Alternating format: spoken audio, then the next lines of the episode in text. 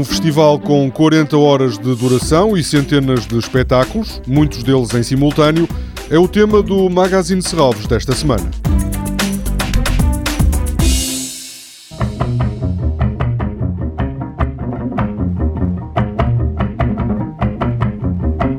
Serralves em Festa é apresentado pela organização como o maior acontecimento da cultura contemporânea em Portugal e um dos maiores da Europa.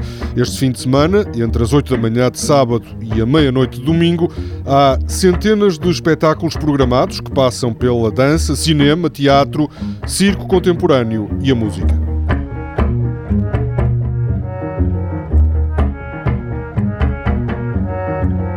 Na música, um dos pontos altos será seguramente a presença dos Natural Information Society do norte-americano Joshua Abrams. O programador Pedro Rocha admite que este concerto, também com a participação de músicos portugueses, é um dos momentos mais aguardados do Serralves em Festa. Há sempre esta emoção ligada a algo que é inédito e que implica uma residência no Porto, as pessoas descobrirem-se e a partir daí nascer algo que é novo e que será apresentado pela primeira vez que é Serralves.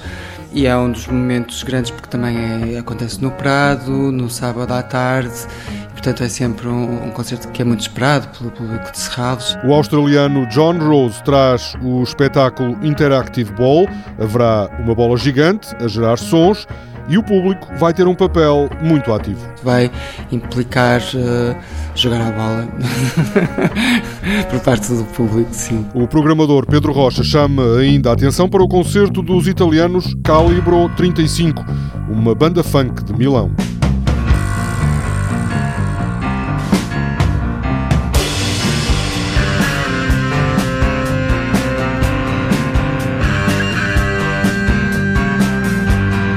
Sua música inspirada em filmes dos anos 70, nomeadamente aqueles filmes de ação uh, que pertencem ao nosso imaginário comum, é? e que eles retrabalham, portanto é um funk, rock improvisado, são excelentes músicos e com certeza será um momento a não perder.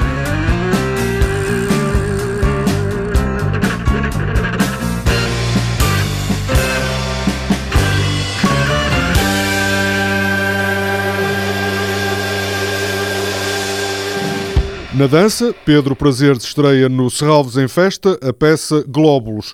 Silvia Real pergunta na peça de teatro e dança E se tudo fosse amarelo?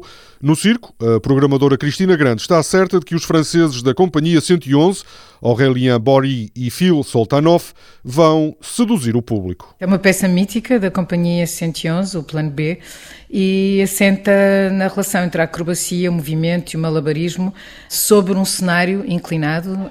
Ah, é um constante desafio que é proposto a estes ah, quatro acrobatas de alto voo que se têm de confrontar ao longo de uma hora com um cenário que é também, ah, não só do ponto de vista físico, mas também do ponto de vista simbólico, um cenário inclinado que desafia a gravidade. Cristina Grande explica que programar o Serralves em Festa é uma tarefa difícil por causa da dimensão mas os princípios são os mesmos da programação seguida em Serralves ao longo do ano. O Serralves em Festa é estruturante na nossa programação, mas está absolutamente ligado aos princípios programáticos pensados na dança, na música, no teatro, na performance, ao longo do ano na programação do Museu de Arte Contemporânea.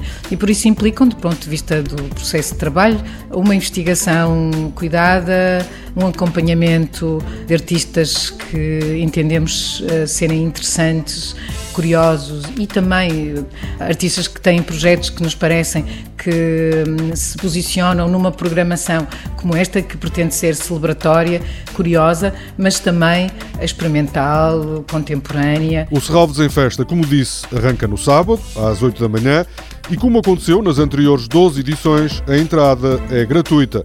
Esta quinta-feira há já uma espécie de aquecimento com o espetáculo de dança contemporânea da italiana Maria Donato D'Urso. Começa às sete e meia da tarde no terreiro da Sé do Porto e repete amanhã à mesma hora. A programação de todos os espetáculos do Serralves em Festa pode ser consultada em serralves.pt ou na página da Fundação no Facebook. Este programa pode também ser ouvido em podcast.